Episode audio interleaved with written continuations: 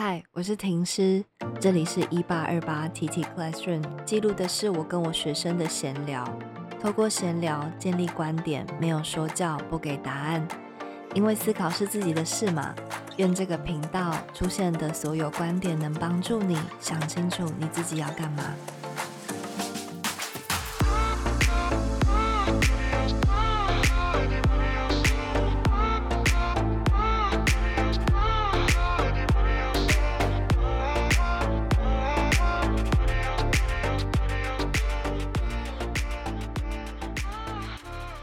这是第十五集，这一集很特别，因为我邀请到了五个来宾，然后这五个来宾呢，他们分别都有来我的 podcast 跟我一起录制过，哎，除了其中一个没有啦。好，那我们今天这一集呢，是一个非常轻松的闲聊，我们要来总结二零二三年，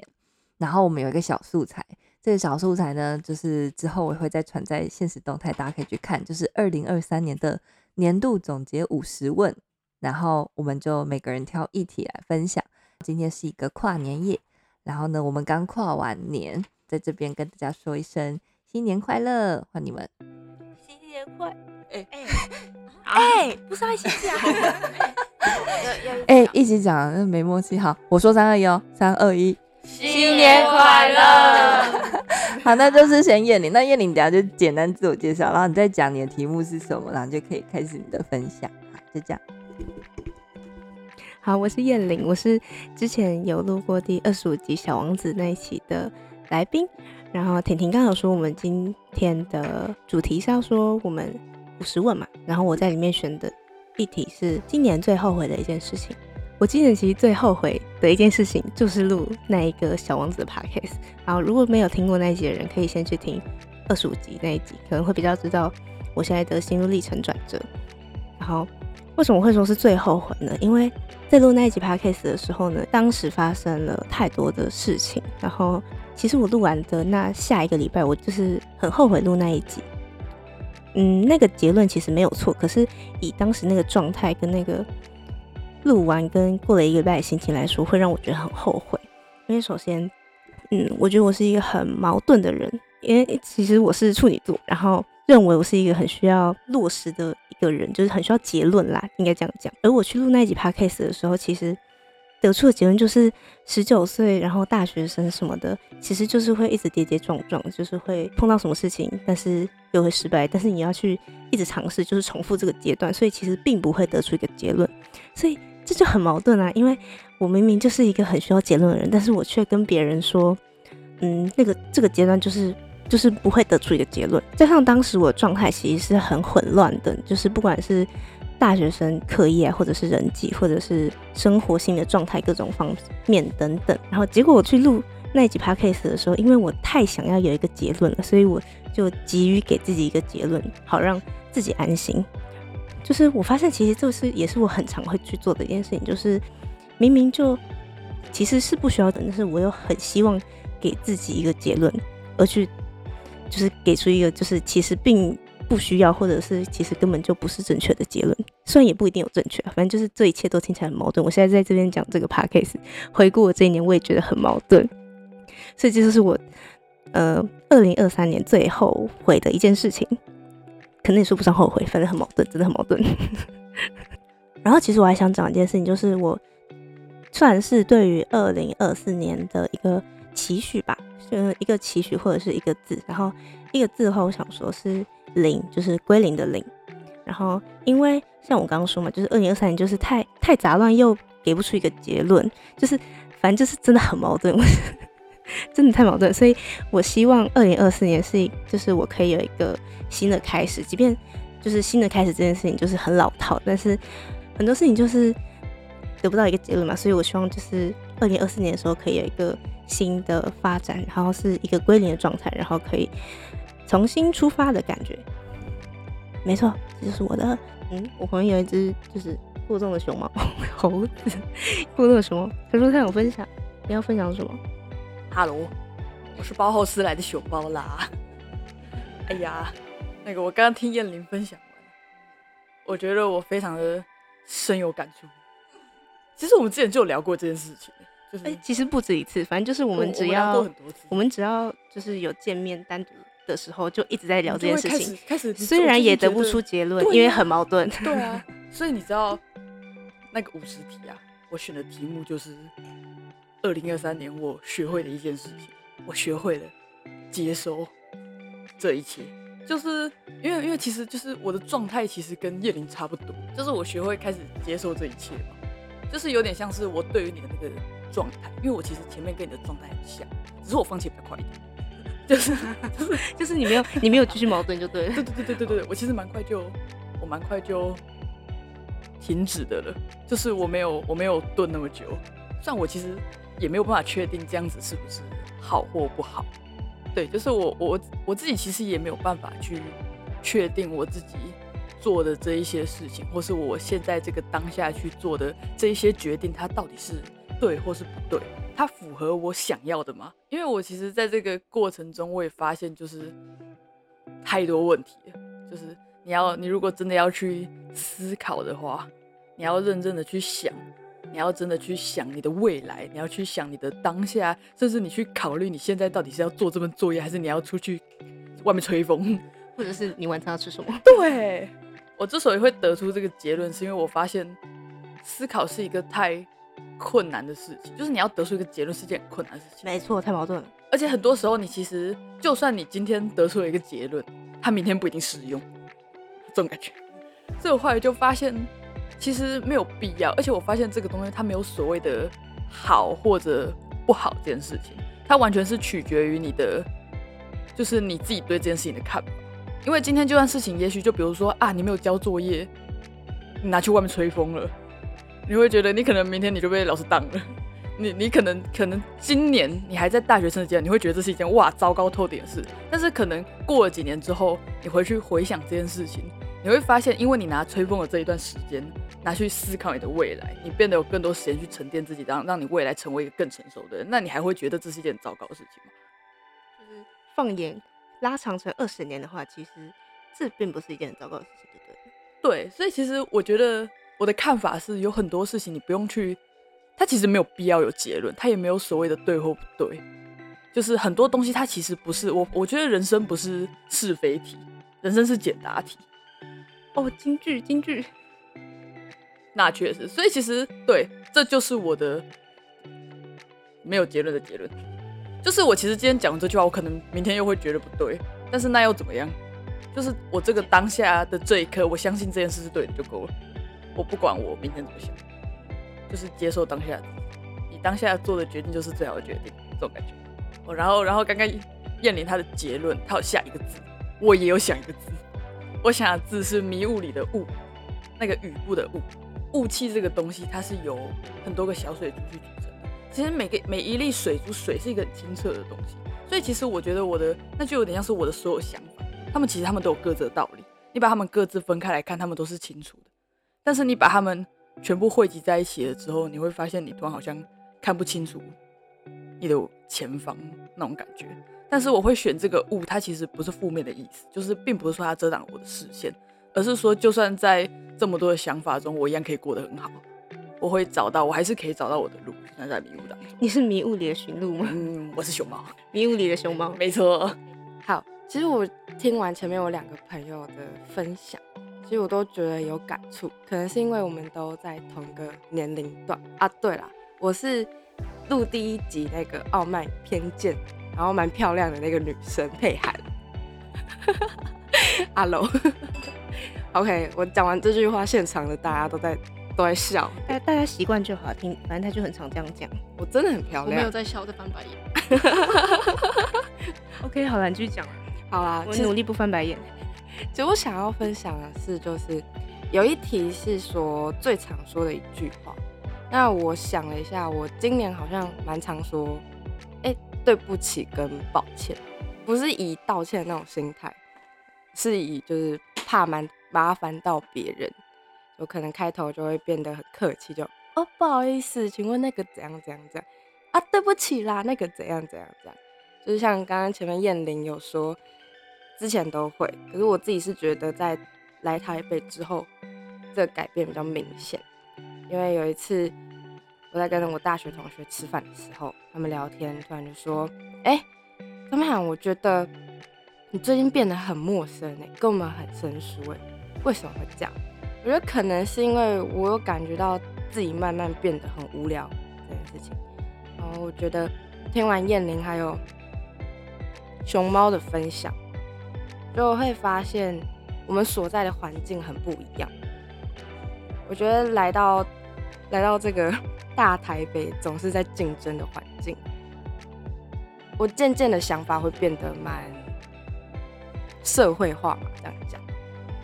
你现在看起来确实蛮社会化的。对，我觉得我的想法有渐渐变得蛮无聊、蛮死板。虽然我有保保持着可能要追求新事物这种想法，但是所做的事情就会变得有点大人手段这样讲。所以我觉得这就很可以反映说我最常说的一句话是对不起跟抱歉。所以其实我今天。跟大家来跨年的时候，我是抱着来充电的想法。其实因为今天婷婷前面有说是跨年夜，然后见到很久不见的高中同学的时候，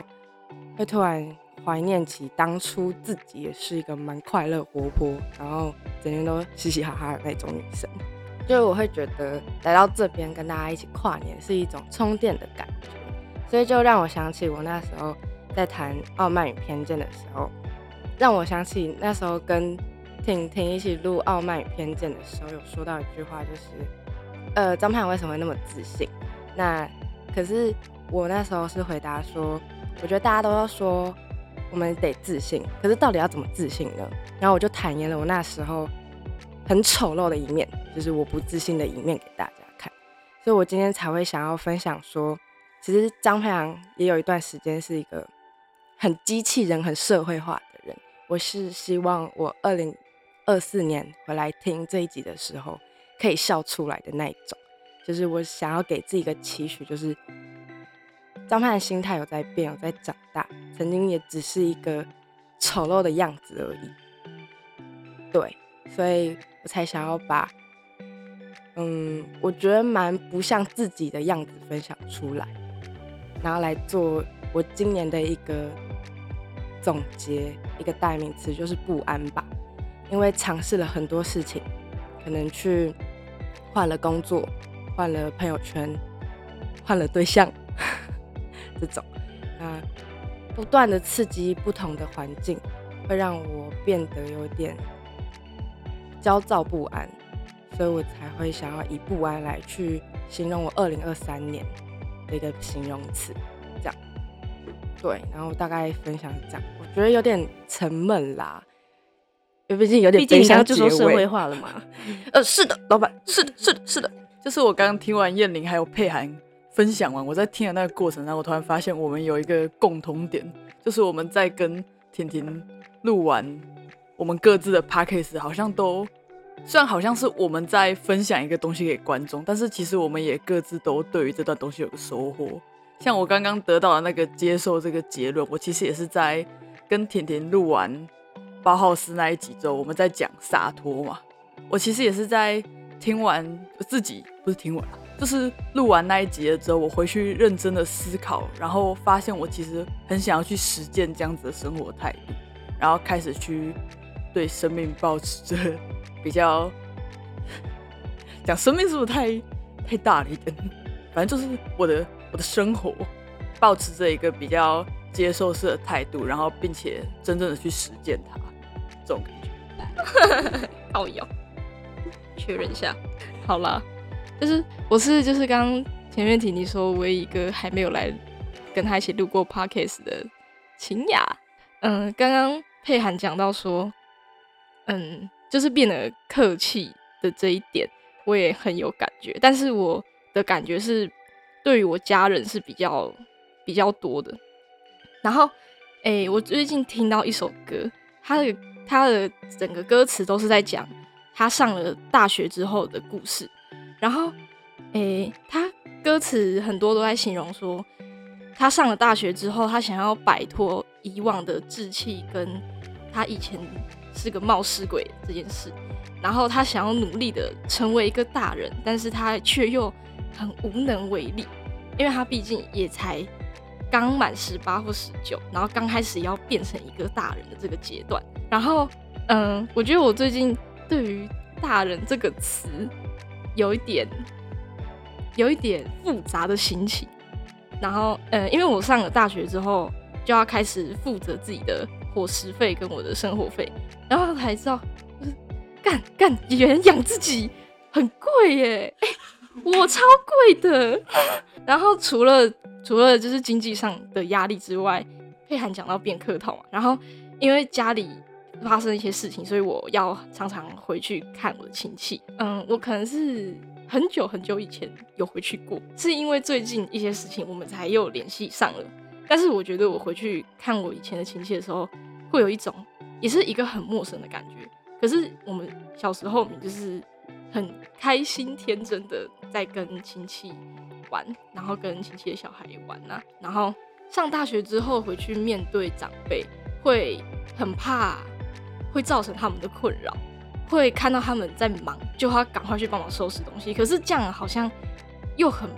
又很没有我们一开始是家人的感觉，所以我觉得会变得陌生，对不对？对对对，就是感觉跟家人之间好像因为我的一些体悟，然后让我们之间好像产生一个化学反应，然后就变得跟以前都不一样了。嗯，我才想到说，哦，难道这是大人所谓的大人，就是他们一辈子都是在想办法。要去面对跟解决这些事情的吗？然后我才觉得，呃，我妈这样照顾我这么多年来，我是觉得她真的很辛苦。对，是 妈妈辛苦了，这样。对，妈妈我也爱你哦。笑死。嗯，就是我，我现在也快二十岁了，然后我是在这二十年来，我其实都还蛮清楚我自己想要的是什么。然后我的每个时期的每个方向我都是很清楚的，但是，诶，去年上大学之后，真的是我生命中很混乱的一个时期，又很混乱又很迷茫的一个时期。然后我就觉得，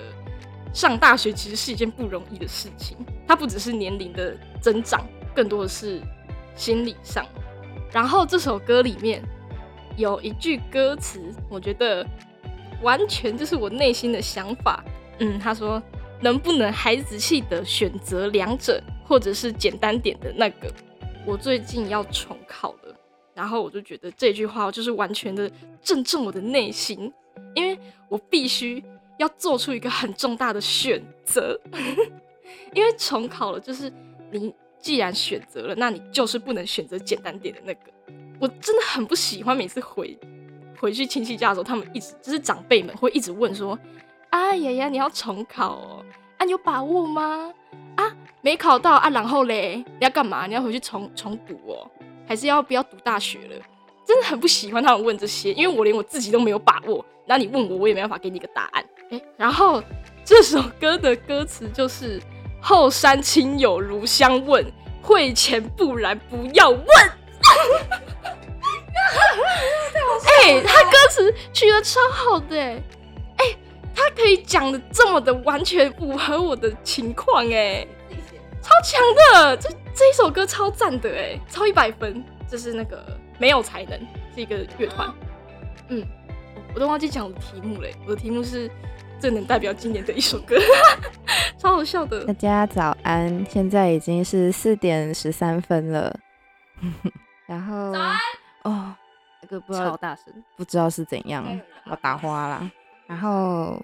我是录《苍鹭与少年》，上次录《苍苍鹭与少年》的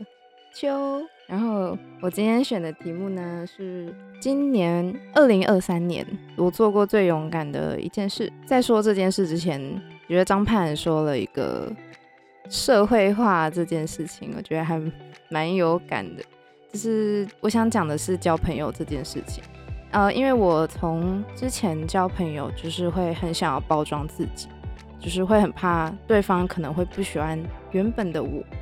然后后来想一想，就是觉得他最后还是会认识那个没有包装过后的邱彩燕。然后呢，大家应该都知道，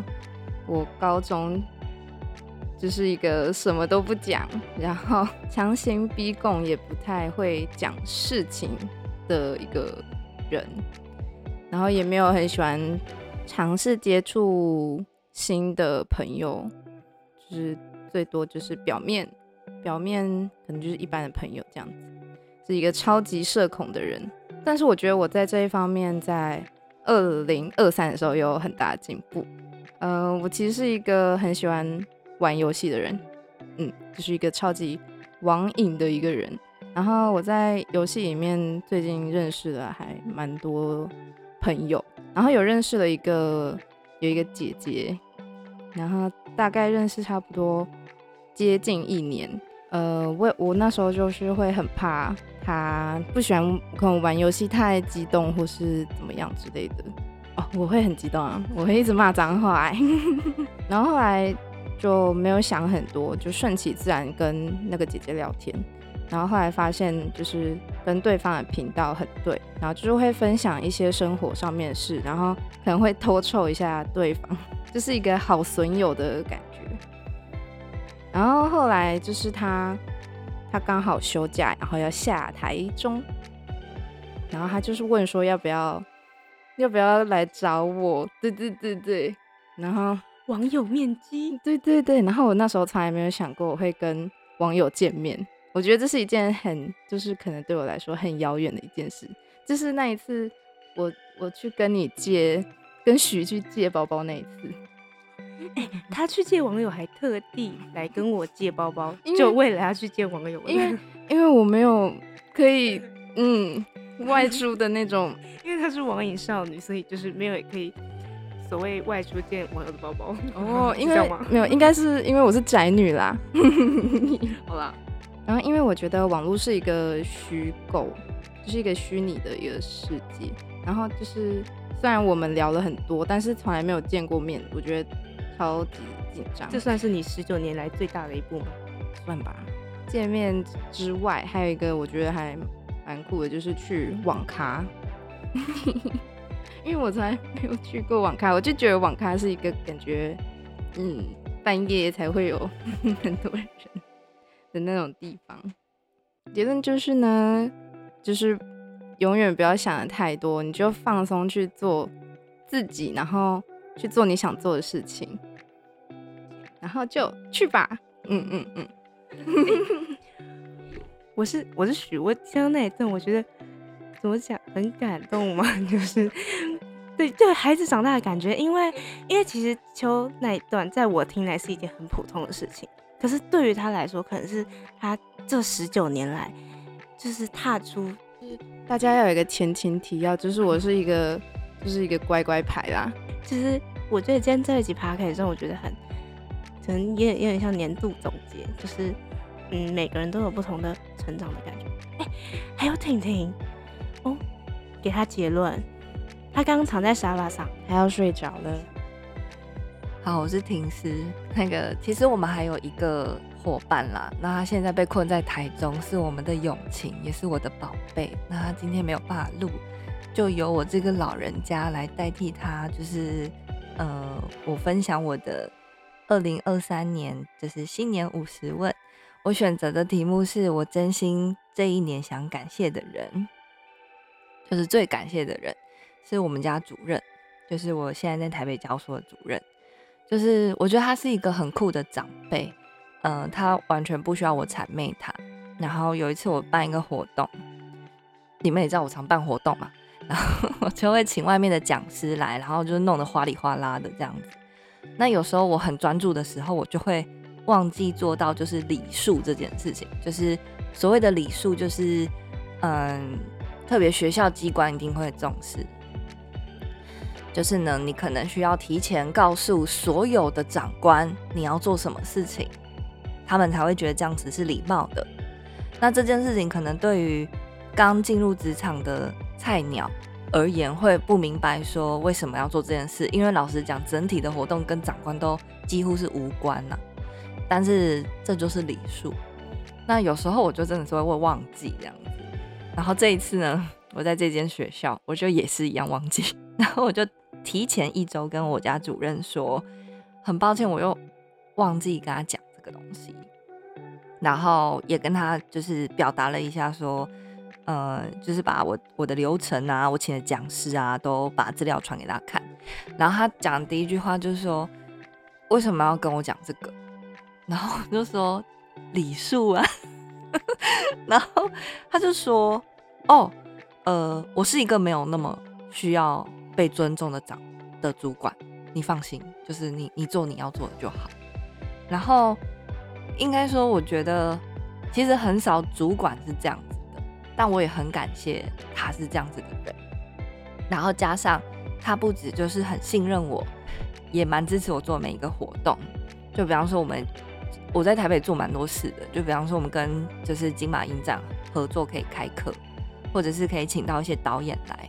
那我觉得我最感谢他的事情，就是过去我请讲师都是我自掏腰包。就是学校这边不会给我什么经费，